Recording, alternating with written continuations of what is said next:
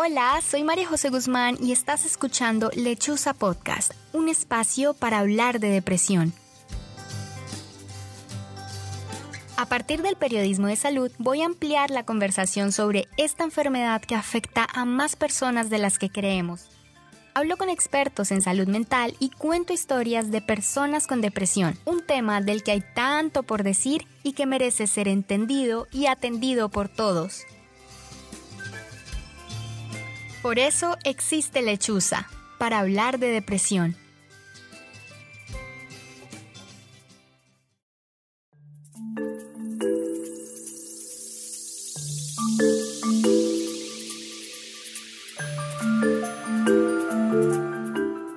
yo empecé a sentirme agotada, no quería compartir con mi familia, empecé a alejarme de todo el mundo, a distanciarme socialmente. Las excusas durante estos dos años y medio que he estado así es que estoy muy cansada.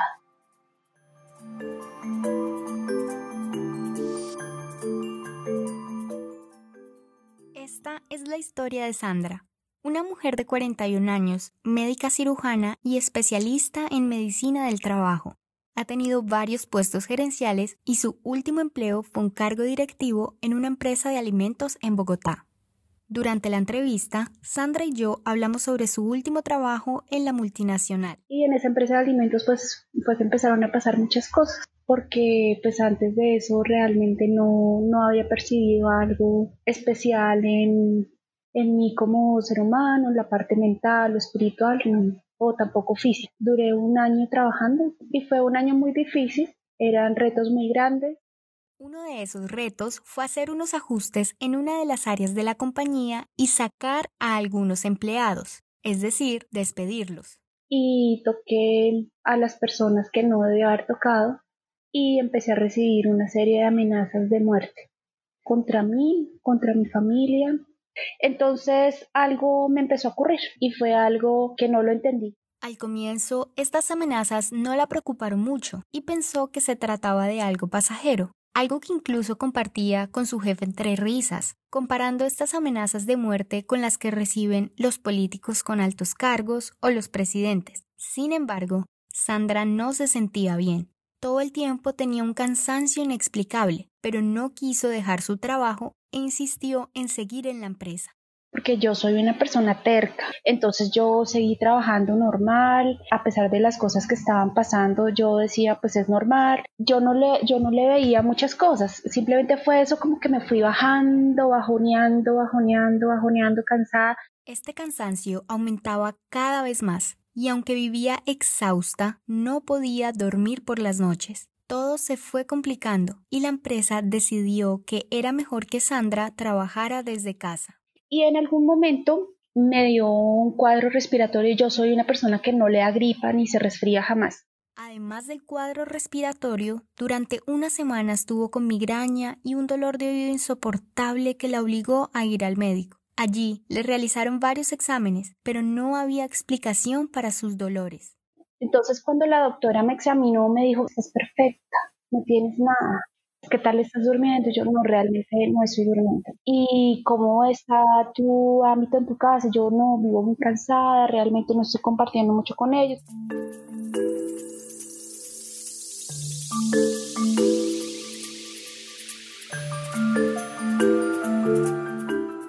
Evidentemente, las amenazas y la situación en su trabajo la estaban afectando y sus dolencias del cuerpo eran una señal de que algo estaba ocurriendo.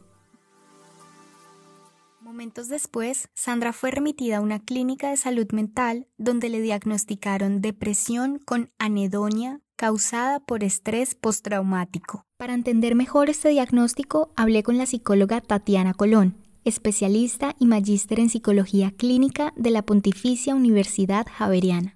Los síntomas principales de la depresión es, pues, por supuesto, una tristeza patológica que a veces cotidianamente la confundimos y pensamos que cualquier tristeza es igual a depresión y no, la depresión es mucho más que tristeza. Pero ese es el síntoma cardinal, por supuesto, junto con lo que llamamos anedonia, que es una disminución o incluso pérdida de la capacidad de sentir placer e interés por las cosas que antes disfrutábamos, que nos gustaban hacer. Sandra estuvo hospitalizada durante un mes en la clínica psiquiátrica Montserrat en Bogotá. Allí fue atendida por un equipo de especialistas de distintas disciplinas, psicólogos, psiquiatras, terapeutas ocupacionales e incluso profesores de arte y gimnasia. Sin embargo, dos años después de esa primera hospitalización, las cosas no han cambiado mucho. Eh, soy una persona muy distante, vivo muy cansada, la mayoría del tiempo estoy acostada, converso muy poco, vivo muy agotada física y mentalmente. Mm, era una lectora apasionada y pues ya no leo ni siquiera un Instagram porque no lo puedo leer. Además de cansancio, Sandra siente mucha frustración por no poder hacer lo que solía hacer, ni poder ser igual de funcional que antes. Durante estos dos años no ha trabajado, solo permanece en su casa ayudando con tareas del hogar. De ser una profesional imparable, pasó a no poder salir de su cama por varios días, ni ser capaz de meterse a la ducha algunas veces. O sea, es como si, como si yo hubiera sentido que lo que me está ocurriendo, cómo me va a ocurrir a mí. Entonces esa, como esa misma decepción de mí misma por tal vez querer ser algo que no puedo ser, para mí, para mi hija, para mi esposo, para mis papás. Yo siento que soy una decepción para todo el mundo.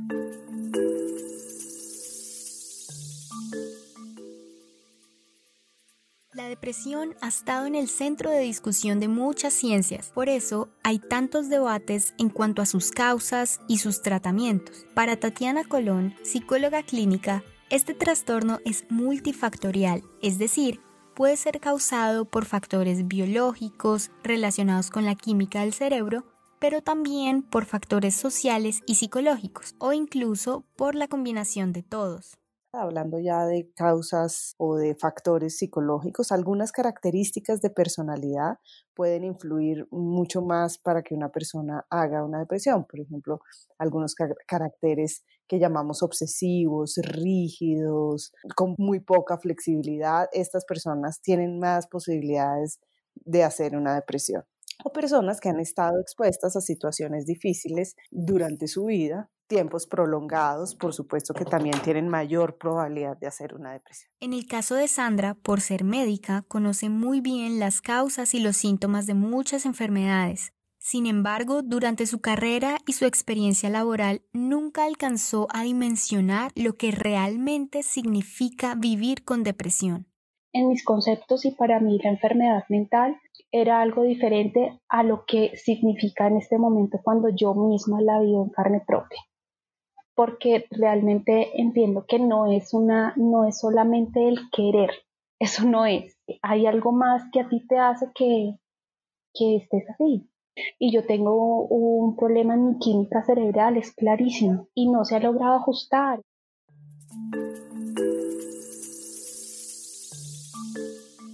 Como cada persona es diferente, asimismo lo es la depresión. Por eso, para saber cuál es el abordaje o tratamiento que necesita alguien, es importante que un profesional de salud mental tenga en cuenta no solo los síntomas, sino la periodicidad de estos y el impacto de estos síntomas en la funcionalidad de las personas. O sea, qué tanto estos síntomas están impidiéndole hacer las cosas que solía hacer. Esto fue lo que me dijo la psicóloga Tatiana porque además el grado de la depresión no siempre es el mismo. Hay depresiones leves y hay depresiones mucho más serias que llamamos moderadas y habría que determinar precisamente cuál es el riesgo, cuál es el impacto en la funcionalidad de la persona para saber si eh, necesita un abordaje mm, solamente con psicoterapia, si necesita un abordaje combinado entre psicoterapia y unos medicamentos, un abordaje psicofarmacológico. El tratamiento que lleva Sandra es combinado. Por un lado, tiene terapias con psicología y con una terapeuta ocupacional. También tiene consultas con su psiquiatra, quien le ha recetado varios medicamentos, como benzodiazepinas y moduladores del estado de ánimo. Eh, la depresión mía es una depresión que ha tenido polifarmacia, me han dado de todo, no se ha podido manejar. Aunque ha probado con varios medicamentos y ha sido juiciosa con sus terapias, la depresión de Sandra es refractaria, es decir, resistente al tratamiento y por esto ha buscado otras alternativas incluyendo las terapias electroconvulsivas. Para entender en qué consiste este tipo de terapia, hablé con el médico psiquiatra de la Universidad del Rosario, Milton Murillo. Bueno, la terapia electroconvulsiva es una terapia eh, biológica no farmacológica, es una terapia biológica no asociada a medicamentos, que se utiliza en psiquiatría precisamente en los casos de refractariedad y consiste básicamente un procedimiento que se realiza bajo anestesia general y relajación muscular como cualquier cirugía y se inducen en el paciente a través de unas descargas con unos electrodos puestos en la piel, unas descargas eléctricas pequeñas para que produzcan una convulsión. Popularmente, estas electroconvulsiones se conocen por referencias del cine, con escenas de películas donde la persona parece ser electrocutada mientras sufre sin anestesia. ¿Listos? Uno. Actualmente en Colombia, la modalidad que está permitida es bajo anestesia y relajación muscular, como en cualquier otra cirugía. Esta convulsión que se induce que debe durar aproximadamente 30 segundos para que tenga un efecto, lo que van a hacer es como producir en el cerebro una especie de reinicio, si se quiere, y van a hacer que las neuronas del cerebro como que se reactiven. Y esto puede contribuir a que mejoren los síntomas de la depresión refractaria.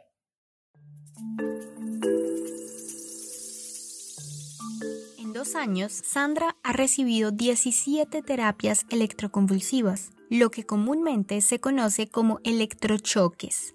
Y sí, estas consisten en unas descargas eléctricas en el cerebro para inducir convulsiones que generan cambios en la neuroquímica cerebral y revierten los síntomas de algunas enfermedades mentales.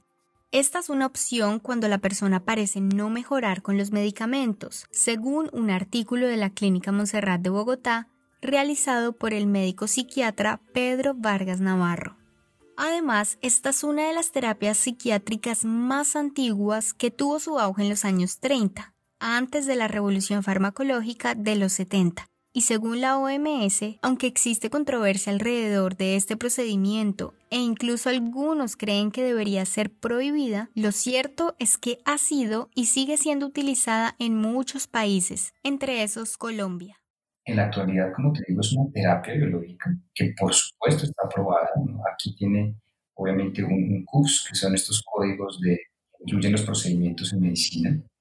Tiene que ser realizada por un psiquiatra que tenga una formación en terapia electroconvulsiva y una institución de salud que además cuente con la habilitación por parte del ente regulador en cada caso, en este en Bogotá, por la Secretaría de Salud y la infraestructura necesaria. Bogotá, la Clínica La Paz y la Clínica Montserrat son algunas de las que realizan terapia electroconvulsiva. Esta solo se limita a casos de refractariedad cuando los demás tratamientos no han funcionado como en el caso de Sandra. Y para realizarse, el paciente debe someterse a unos exámenes previos y debe firmar, si está en condición de hacerlo, un consentimiento informado después de que ha tenido suficiente información sobre el procedimiento. Si no está en condiciones, algún familiar deberá firmarlo por él. De lo contrario, este procedimiento no podrá realizarse, pues el paciente debe tener todo el conocimiento sobre las situaciones de riesgo. La terapia electroconvulsiva en manos de personas entrenadas tiene unos riesgos mínimos inherentes a la, anestesia general de cualquier procedimiento, primero que todo, y ya en los efectos directos sobre el sistema nervioso central se han documentado algunos casos de confusión.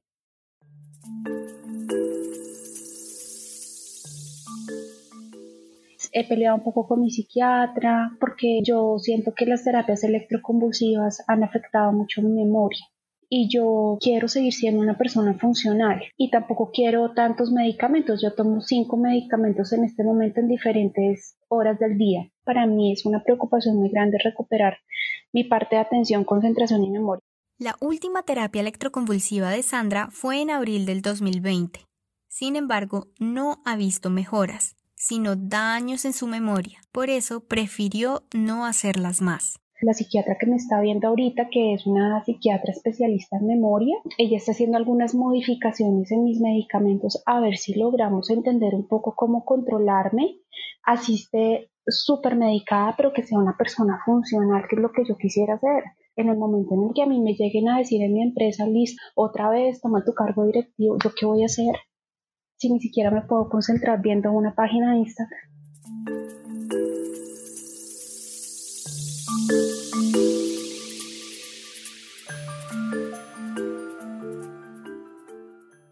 Mientras la psiquiatra logra ajustar los medicamentos, Sandra sigue con sus psicoterapias y con la terapeuta ocupacional, pero además tiene algunas actividades clave que le sirven en sus momentos más difíciles. Una de las cosas que trabajo mucho es en tener una buena higiene del sueño, tratar de, tener como una rutina cuando me voy a dormir. Como esa de organizarse, de yo le pongo el celular por ahí hasta las nueve, tratamos, hay algo que hacemos con mi esposo y es que estamos rezando el rosario y estamos haciendo una consagración. Su terapeuta ocupacional le ha enseñado a mantener su cabeza ocupada haciendo tareas específicas y exactas. Lo otro que hago es que tengo una agenda y en esa agenda hago una lista de actividades de mi día siguiente y coloco cosas muy sencillas. Para mí es un logro levantarme, eh, bañarme, eh, desayunar, preparar el almuerzo y todo eso lo listo. Aunque para algunos tareas como salir de la cama, bañarse y preparar algo de comer pueden ser tareas sencillas, para otros pueden ser retos enormes bañarme, para mí eso es un logro personal gigante. Levantarme temprano es un logro súper, súper gigante. Poder desayunar, organizar la casa, esas cosas para mí se convirtieron en algo importante. Yo con un cargo directivo en una súper empresa y ahora yo me veo haciendo eso y digo, bueno, pues eso es lo que soy ahora, pues tengo que vivir lo que soy ahora.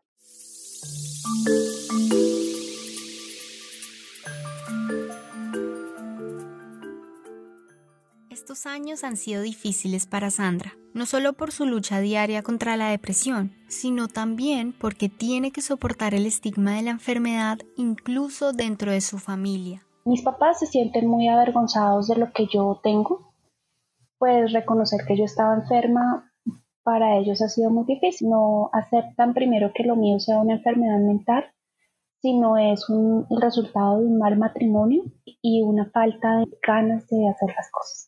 Para ella, la educación en salud mental debe fortalecerse para que más personas dejen de creer que la depresión es falta de ganas, de amor o de voluntad, pero también para que más personas identifiquen a tiempo cuáles pueden ser los signos de alarma.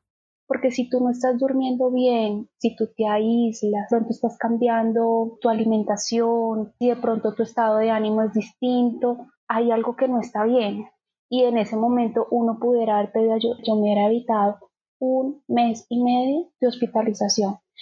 Y, posiblemente si yo hubiera hecho algo antes, tomo la decisión de irme de esa empresa.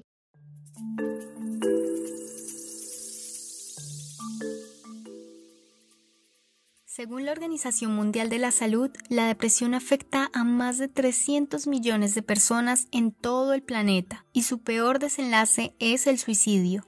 Este año la OMS declaró que es urgente invertir en los servicios de salud mental, ya que en lo que va del 2020 se está produciendo un aumento de los síntomas de depresión en varios países y los efectos están siendo sumamente preocupantes.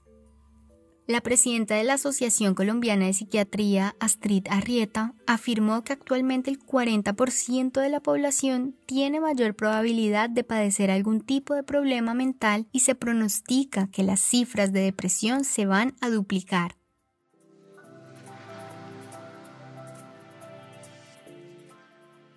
entre más desconocimiento haya, no hay apertura al tema, pues se va a tratar de la misma forma como te digo que me tratan mis papás como falta de amor o un mal matrimonio o simplemente ganas de no hacer las cosas, falta de voluntad o falta de, de ganas. También el Ministerio de Salud confirmó la posibilidad de que algunas personas padezcan de trastornos mentales debido a las circunstancias por la pandemia.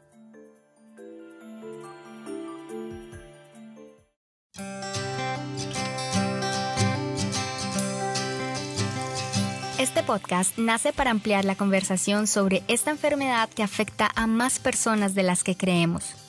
Una discusión que busca alcanzar la empatía, acabar con el estigma y reconocer los signos de alarma para pedir ayuda a tiempo. No te pierdas nuestro siguiente episodio para escuchar más historias como esta. Y si quieres compartir la tuya, visita la página web www.lechuzapodcast.com y deja tu mensaje en el buzón de cartas.